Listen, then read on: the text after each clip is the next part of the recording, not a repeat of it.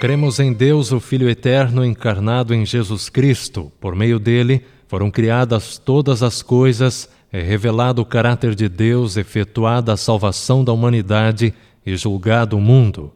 Sendo para sempre verdadeiramente Deus, ele se tornou também verdadeiramente homem, Jesus, o Cristo. Foi concebido do Espírito Santo e nasceu da Virgem Maria. Viveu e experimentou a tentação como ser humano, mas exemplificou perfeitamente a justiça e o amor de Deus. Por seus milagres, manifestou o poder de Deus e atestou que era o Messias prometido por Deus. Sofreu e morreu voluntariamente na cruz por nossos pecados e em nosso lugar.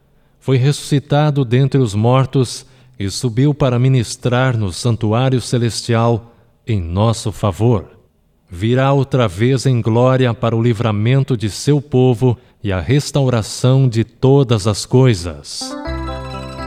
Nisto cremos.